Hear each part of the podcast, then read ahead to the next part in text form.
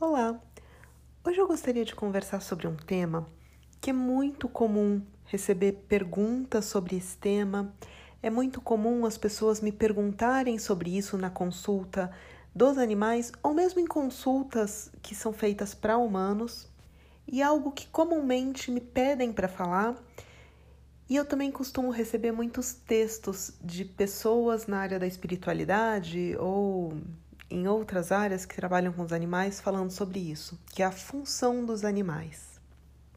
E eu queria explorar um pouquinho a minha percepção e o que os animais falaram e a experiência que eu tive com alguns animais que trouxeram um pouco de clareza sobre esse assunto. Eu sou Camila Duque e esse é o Enquanto Você Dormia.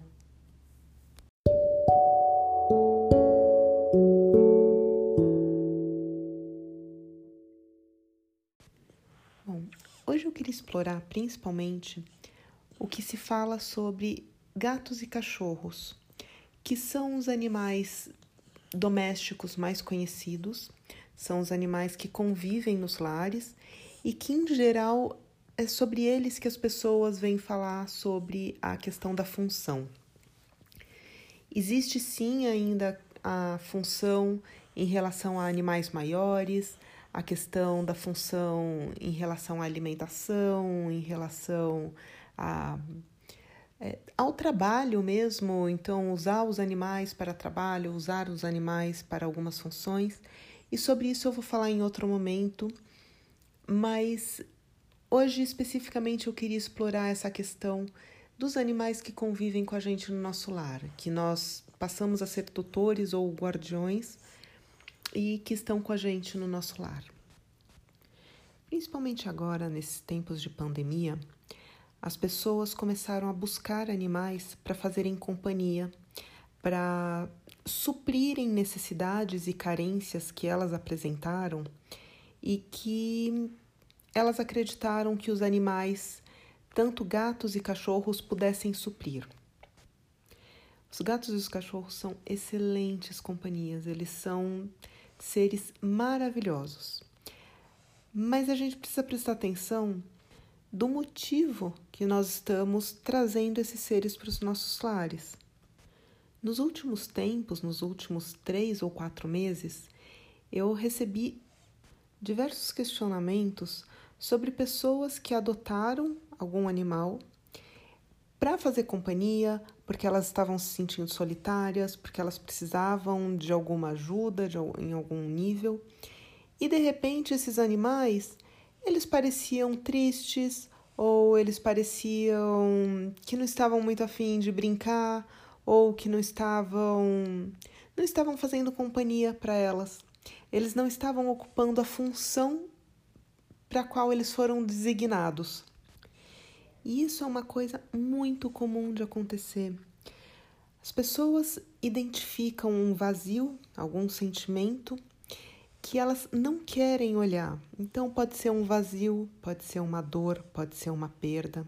Isso não somente em tempos de pandemia, isso é um comportamento muito comum ao se adotar ou ao se trazer um, um animal para dentro do, do lar. Então as pessoas identificam ou começam a sentir alguma coisa que é muito desconfortável, ou elas querem se livrar de algum tipo de sentimento e imediatamente elas pensam em um animal para transformar aquilo. Esse é um, um dos tipos de função que as pessoas atribuem aos animais. Então, esse, nesse primeiro caso, Existe um sentimento, uma dor, uma emoção que o humano não está sabendo lidar. Muitas vezes, uma perda muito grande, uma sensação de solidão, uma depressão, uma falta de propósito, falta de sentido. Ao invés de o humano usar essa oportunidade para lidar com esse sentimento, entender a origem, o propósito, imediatamente ele quer se livrar disso, trazendo um animal para o seu lar. E aí esse animal, ele ocupa um buraco, ele vem para tapar um buraco, ocupar alguma coisa que não quer, é, que o humano não está querendo ver. E ele acaba recebendo a função de ser a companhia, de ser o ser que vai alegrar esse humano, o ser que vai curar essa dor do humano. Na visão sistêmica, os animais viriam para ocupar um lugar, é, na verdade, trazer à tona, né, ou ocupar o lugar de algum excluído. Só que esse excluído não necessariamente é uma pessoa. Esse excluído pode ser um sentimento, pode ser uma perda, pode ser alguma coisa que exista dentro daquele humano ou daquela família, daquela dinâmica familiar, que precisa ser, que, que é algo que precisa ser visto.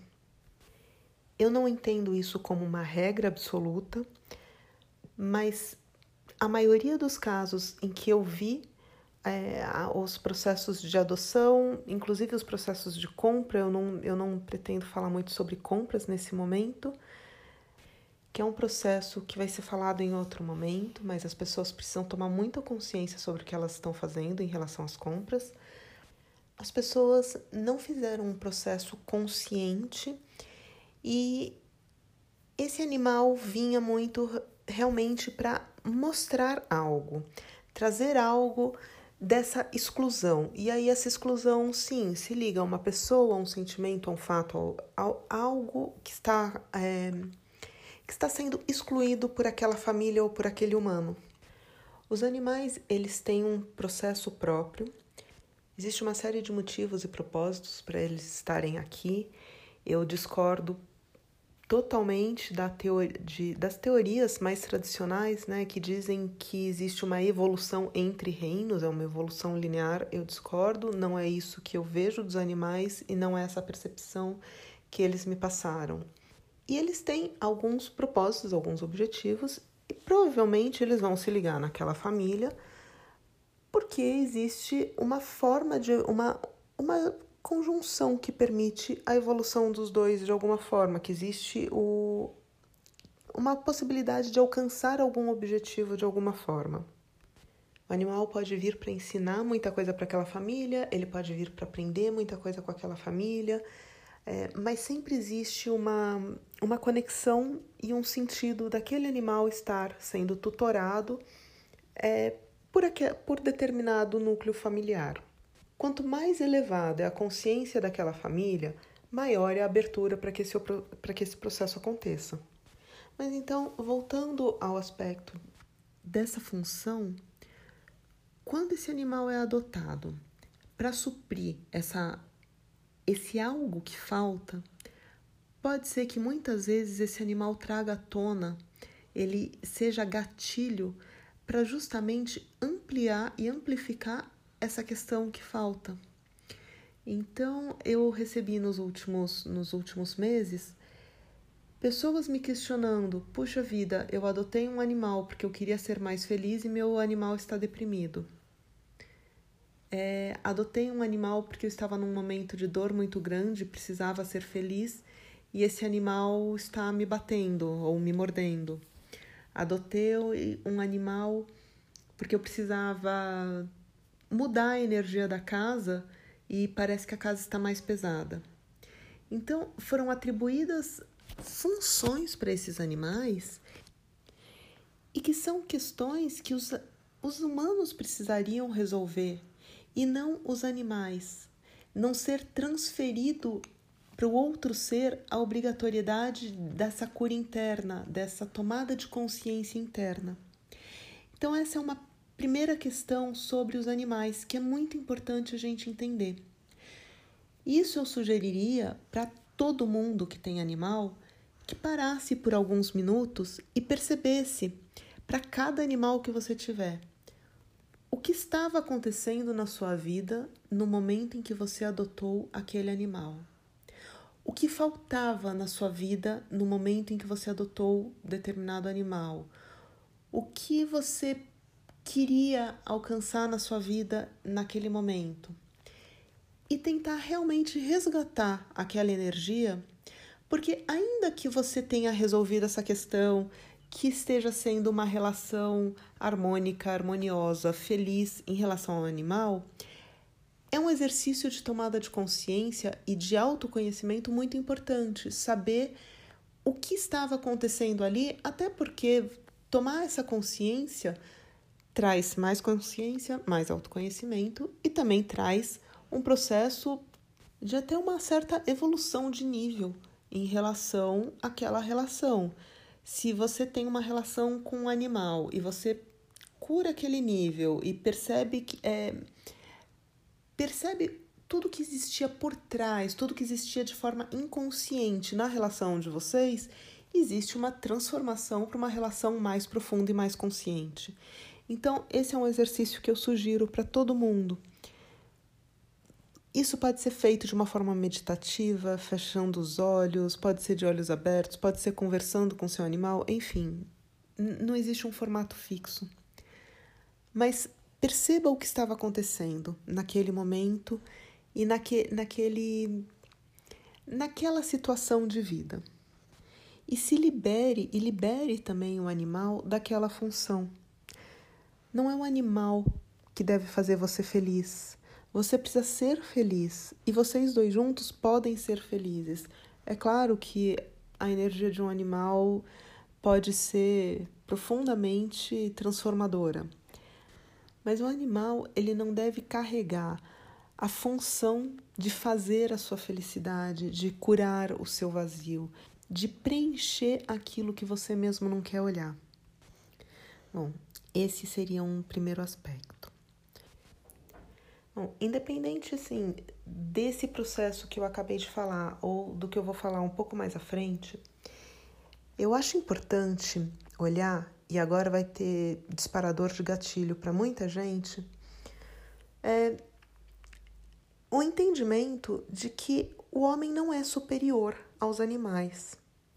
Eu acho que no trato com os animais, é, por mais que você ame os animais, quando você começa a pensar em função para eles, existe uma superioridade ali, uma, uma, uma forma de se olhar para esses animais de um, de um âmbito superior, como se você fosse superior no nível energético, espiritual ou evolucionário de alguma forma.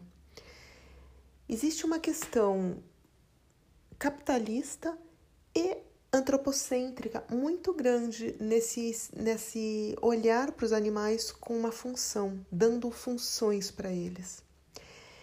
Eu entendo sim que os animais, assim como todos os reinos, você consegue ter alguns agrupamentos e que você olha para aquele, aquele animal e você consegue distinguir qual seria uma energia primordial.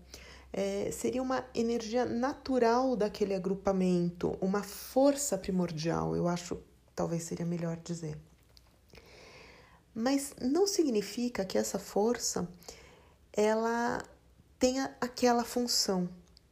E aí eu vou tentar explicar com um exemplo que os cavalos me trouxeram eu certa vez resolvi andar a cavalo. Eu nunca tinha montado, estava num sítio e montei o cavalo.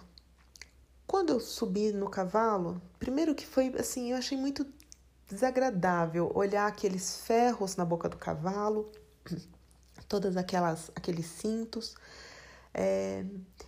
E aí eu subi no cavalo e perguntei e agora o que, que eu faço? Falaram agora você tem que chutar a barriga dele para mim aquilo foi assim, total falta de propósito e de sentido. Bom, é, comecei a seguir o grupo, andando com andando no cavalo, me sentindo muito desconfortável, e aí eu resolvi perguntar para o cavalo se tudo bem eu estar sentada em cima dele, se ele tudo bem, ele está me carregando. E ele me deu uma resposta assim, sim e não. E eu fiquei bem confusa. Ué, mas sim ou não? E aí foi complexo conseguir entender, né? É, qual era a parte mais consciente trazendo a resposta e uma parte que não estava tão consciente trazendo a resposta. Então, por que ele me respondeu sim? Ele me disse sim porque ele me falou o seguinte: ele foi tão domado, é, o, é como se encaixotassem o, a liberdade dele, a, o direito de querer dele. o direito de escolha e obrigassem que ele fizesse aquilo, que ele fosse montado. Então, de alguma forma, sim, estava tudo bem porque ele foi domado, literalmente domado. A, a vontade dele foi domada, o propósito dele foi domado. Ele não estava mais conectado ao propósito, ele não estava mais conectado ao seu querer, aos seus desejos. Então, nesse aspecto, tipo, tanto faz é, era como se perdesse uma parte da vitalidade do próprio ser. Mas não estava exatamente tudo bem. Tanto que uma, apareceu essa parte né, mais consciente dele dizendo que não, não estava tudo bem. Justamente por isso, porque é como se ele tivesse sido encaixotado, como se ele tivesse o, a, a conexão mais suprema dele não era mais livre, ele não tinha mais direito de ser um ser livre, porque deram uma função para aquele ser. E o que ele me disse? Que seria os cavalos, eles têm dentro da espécie uma energia primordial de vitalidade, de poder, de força, né? Tem, tanto que tem aquela expressão que é usada em motores do, da potência. Então, eles carregam, nesse sentido, essa força. Tanto que no xamanismo é só pesquisar o, o animal cavalo dentro da, da estrutura arquetípica né, que é trazida pelo xamanismo, e você tem essa força, você tem esse princípio vital muito forte. Mas nem todos os cavalos vieram com a função de fazer alguma coisa ligada a essa energia. Cada cavalo tem ali o seu propósito apesar dessa energia ser uma energia é, muito, muito latente na espécie. Então, esse cavalo me disse o seguinte: que eles têm essa força e eles poderiam trocar coisas com os humanos, eles poderiam ajudar os humanos e os humanos ajudarem os cavalos, porque cada um tem de fato uma uma energia primordial que pode ser compartilhada com os outros reinos e as outras espécies, mas que nós humanos não sabíamos compartilhar. Nós chegávamos e tomávamos. É, a gente chega simplesmente, bom, você tem essa você tem essa função e eu tomo porque eu quero. Não importa se o outro ser quer ou não. Por mais, por mais que as pessoas digam sobre, ah, é uma doma que faz bem para o cavalo? Faz bem na, na perspectiva do humano, porque o cavalo ele deixa de ser livre, ele deixa de ter aquela, aquela energia primordial da sua própria seu próprio ser, da sua própria essência. E aí ele me explicou que sim, eles poderiam ajudar os humanos, mas sem todos aqueles aparatos e sem a doma humana. Que se o humano estivesse conectado o suficiente a ponto de interagir com aquele, com aquele cavalo, o cavalo poderia dizer se estava disposto a ajudar ou não para aquilo que o humano precisaria. E se ele estivesse disposto e se o humano soubesse fazer a troca adequada, porque o cavalo também poderia querer alguma coisa, o cavalo não precisaria de todos aqueles aparatos. Ele de bom grado faria aquele, uh, aquele processo, aquela troca, aquela ajuda com o humano. E aí ele disse que isso acontece em vários níveis. Os humanos vão tomando e vão domando, inclusive domesticando, né, os animais e tirando muito das liberdades é, naturais desses animais, porque eles vão atribuindo funções de acordo com o que eles percebem e deixam de ter a troca genuína com o animal. Isso acontece muito porque os humanos se consideram superiores aos outros reinos. Eles se consideram no direito de tomar os outros reinos. E acho que isso não é muito difícil de perceber pela forma que nós tomamos o mundo e fazemos do mundo o que nós queremos da forma que nós queremos. Mas aí eu vou voltar para as espécies domésticas. E, e aí eu não estou dizendo que todos os animais é, domésticos são tirados da sua natureza plenamente. É, alguns já, na, já, já estão tão numa energia de fato próxima dos humanos, foram tantos e tantos anos convivendo com os humanos que de fato algumas espécies elas são espécies eu não diria domésticas, mas espécies que estão que conseguem viver e habitar com os humanos. E aí eu vou falar um pouquinho dos cachorros. Eu já ouvi pessoas querendo animais para serem guardas da casa, guardiões da casa, no sentido de cão de guarda mesmo.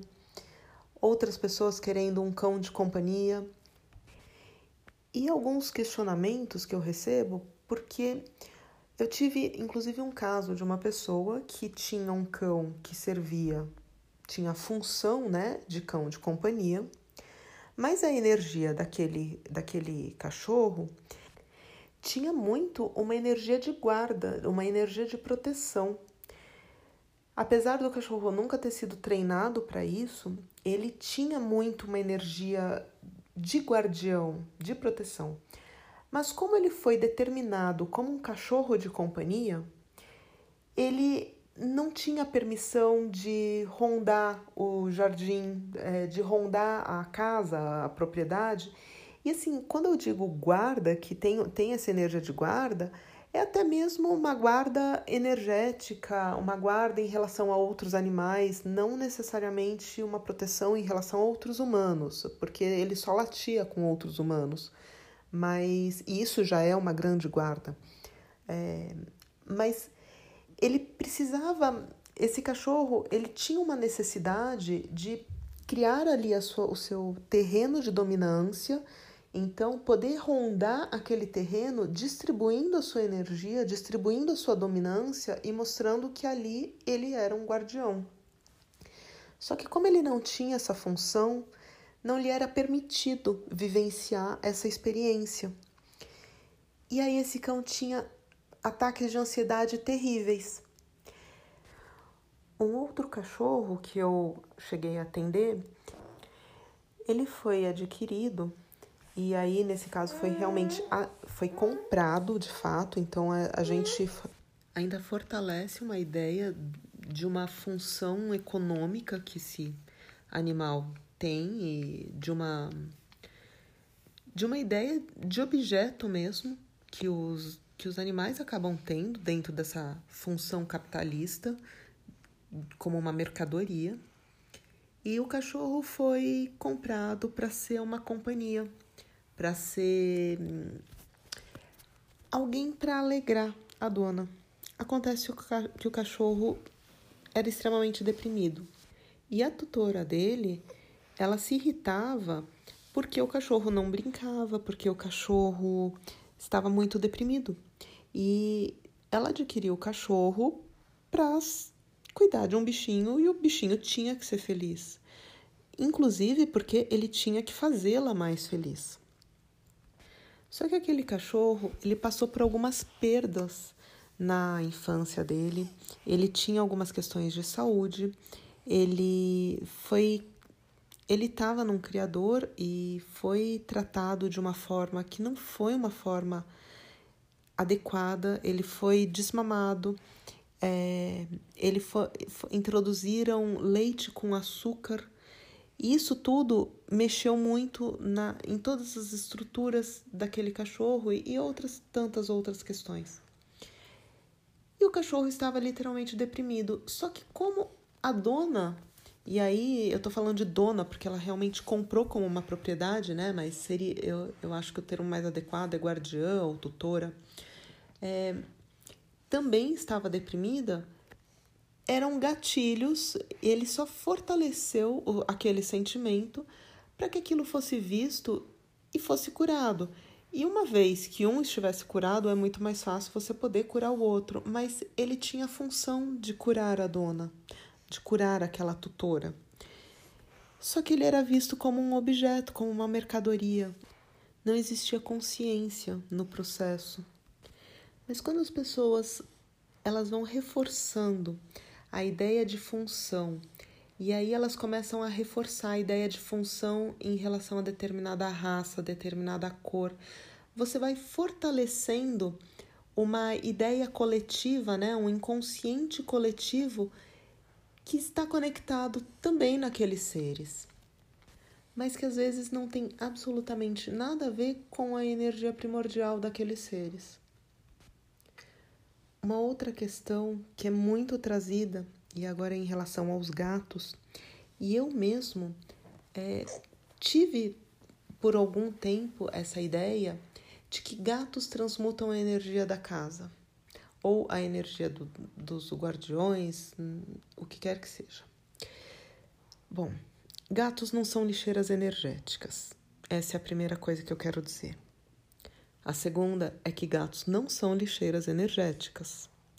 E acho que eu quero deixar isso bem frisado e bem claro, porque é muito comum em todos os meios, mas principalmente no meio espiritualista, as pessoas dizerem que precisam de um gato para transmutar a energia daquele lugar, para transmutar as energias pesadas, as energias densas. Então, gatos não são lixeiras energéticas. A obrigatoriedade de trabalhar a energia de determinado lugar é daquele humano. Tem muitos gatos que têm uma aptidão pela transmutação de energia. Os gatos, bom, acho que isso todos os animais, né? Eles enxergam e ouvem em frequências diferentes dos humanos, muitas vezes ampliadas em relação às frequências que nós humanos temos a percepção. Então, alguma coisa que passa numa frequência que nós não estamos vendo, eles podem estar vendo. E aí diz, ah, mas eles têm uma percepção mais aguçada. Sim, já começa que eles têm de fato uma percepção diferenciada da nossa. O segundo fator é que eles estão no momento presente. Nós estamos focando em qualquer outra coisa, fugindo de qualquer outra coisa, fugindo do presente, conectados a mil geringonças é, para fugir o tempo todo do momento presente, com uma mente totalmente dispersa. E aí nós não damos contas nem dos nossos processos corporais, e isso eu deixo claro, acho que vocês vão ouvir falar em vários podcasts, que nós não damos conta nem das nossas percepções corporais, quanto mais do que está passando ao nosso redor. E aí aquele acúmulo de emoções, formas pensamento, formas emoções, é, outros tipos de energia que nós vamos dando abertura, elas vão se acumulando e esses animais podem perceber. Ou até mesmo energias adversas, energias outras que cheguem no ambiente, pode ser alguma coisa mais densa, enfim, pode ser. Não, importa o tipo de energia. Eles têm uma percepção maior de fato. Só que alguns gatos não sabem lidar com essas energias. E aí eu vou dar até um exemplo da minha casa. Eu tenho um gato que ele é meio que um alarme cósmico ele berra, ele faz o maior escândalo quando tem algum outro tipo de energia, mas ele não sabe transmutar. Inclusive, uma gatinha que sabe muito bem lidar com energias mais densas, ela é atacada por esse gato, porque ele não sabe lidar com essas energias. E mesmo quando ela está trabalhando alguma coisa, e não que seja função deles, porque eu entendo que a minha função pode até ser que eles contribuam e me ajudem, mas isso não pode ser a função deles. Aí é, é como no caso daquele cachorro que eu dei o exemplo. A gente precisa permitir que o animal expanda e exercite a sua, a sua, o seu propósito, a sua forma de existência. Mas limpar a energia de uma casa, de um consultório ou de um ambiente não é a função do animal, ele não é uma lixeira energética. Então, nós precisamos deixar o ambiente limpo e aquele animal, ele vai contribuir com alguma coisa, porque às vezes ele está em simbiose com aquele dono ou com aquele ambiente, ele tem um propósito ali dentro. Mas jamais essa ideia de vou pegar um gato para transmutar a energia do ambiente, para deixar o ambiente mais leve. E essa é uma ideia muito frequente que eu ouço pessoas o tempo todo perguntando qual é a melhor cor de gato ou qual é o melhor gato para se adotar para realizar essa função. E essa ideia está tão enraizada que a gente nem precisa pensar muito que a quantidade de campanhas que são necessárias para gatos pretos, para que as pessoas não matem os gatos pretos, porque eles não dão azar. Mas gatos pretos até hoje são banidos e são excluídos. É, é, as pessoas têm medo dos gatos pretos porque elas acham que eles dão azar ou então elas utilizam esses gatos em rituais satânicos. Isso é muito comum. Pode não ser uma informação cotidiana para muita gente, mas gatos pretos costumam ser usados em rituais satânicos e as pessoas costumam achar que gatos dão azar. E aí, assim, assim como nós humanos, dependendo da raça, dependendo da nossa ascendência, dos nossos ancestrais, nós temos algumas forças imbuídas no nosso DNA, então nós carregamos princípios energéticos também que pode vir através dessa dessa conexão, né, com esses grupos diferentes de diferentes etnias, diferentes tradições. Os animais também têm esses princípios energéticos mais fortes dependendo da sua ascendência. Então, depende, tem ali uma força que carrega o DNA dos seres. Mas não que isso seja a função deles, não que isso faça a função deles. Eu percebo em gatos que têm uma tonalidade mais clara um certo tipo de sensibilidade. Mas eu já percebi esse mesmo grau de sensibilidade, essa mesma frequência energética em gatos de outras cores. Pode ser que os gatos é, com certa cor tenham uma certa tendência mas não necessariamente aquilo determina a função daquele gato, daquele ser. Existe mais de um livro falando da cor dos gatos e da energia deles. E eu vou dizer que, pela minha experiência, eu discordo completamente. Existe sim um princípio vital que pode habitar aquela, aquele agrupamento mas ele não pode ser tão determinado como é trazido nesses livros ou nesses, nesses textos espiritualistas que correm nas redes sociais. Quando eu adotei os meus gatos, eu não tinha essa consciência sobre os animais e comecei a aprender sobre os animais a partir da leitura que eu comecei a fazer dos gatos que começaram a conviver comigo e a abertura que eles trouxeram para que eu me comunicasse com os outros animais. Eu sempre ouvi a brincadeira de que toda bruxa, toda boa bruxa, precisa de um gato. E é muito comum a gente fazer essa brincadeira entre entre as pessoas do meio.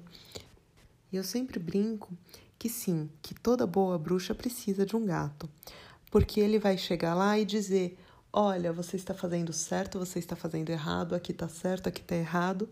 Na verdade, ele vai chegar naquele ambiente para ser o mestre daquela bruxa. Então, é essa brincadeira que eu costumo fazer.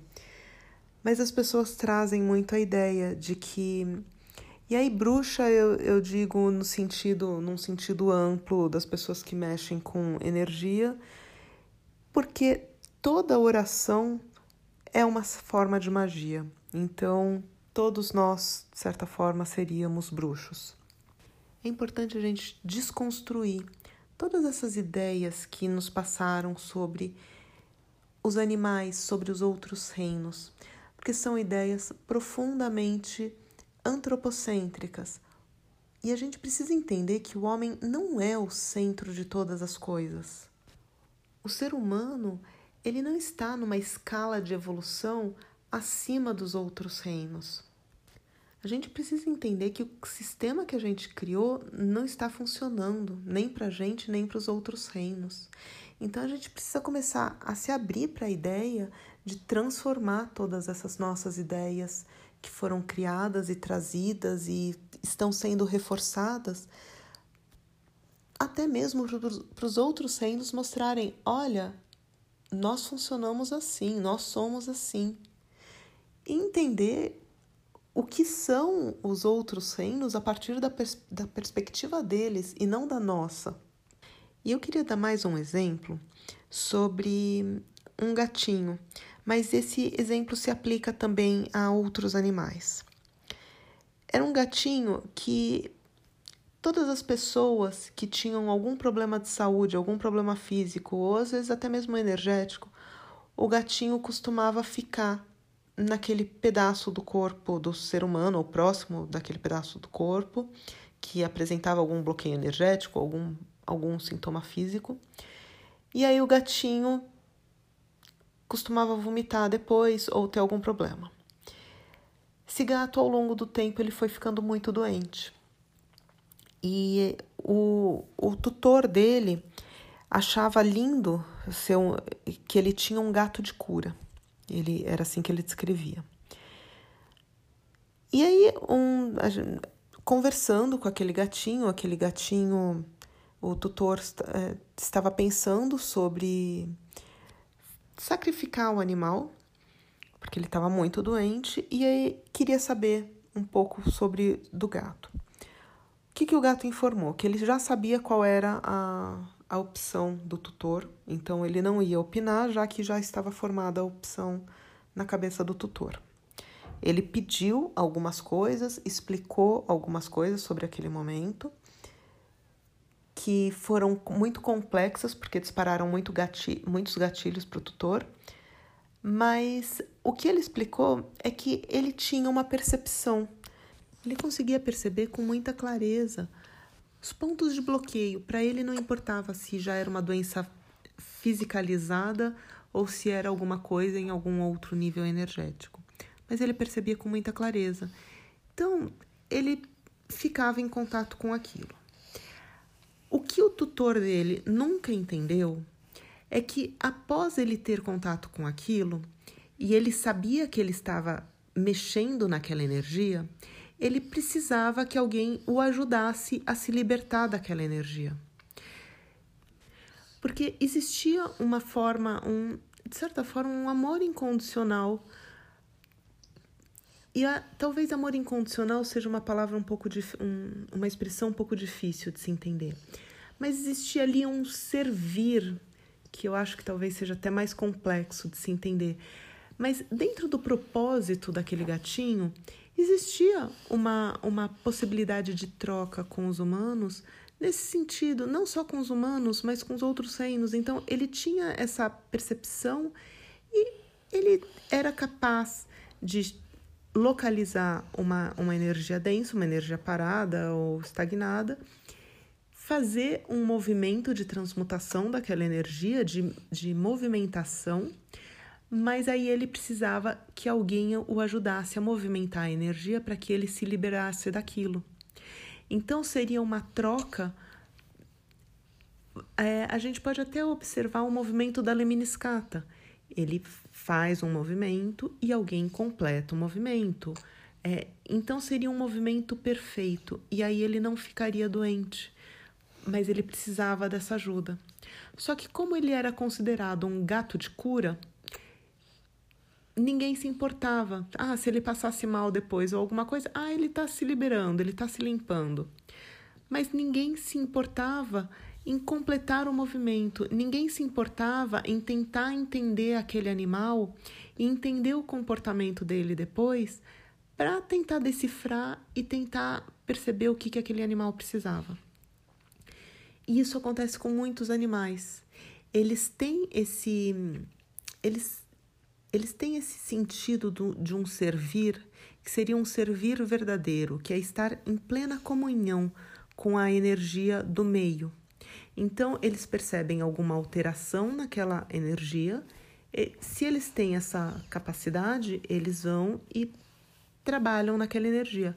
Mas eles também precisam que o meio se importe. Então, precisa existir esse movimento da Lemniscata, esse movimento perfeito de comunhão, onde tudo se importa com tudo o tempo todo. Então, o meio se importa com os animais, o meio se importa com os humanos, os humanos se importam com o meio, os humanos se importam com os animais, e todos se importam com todos.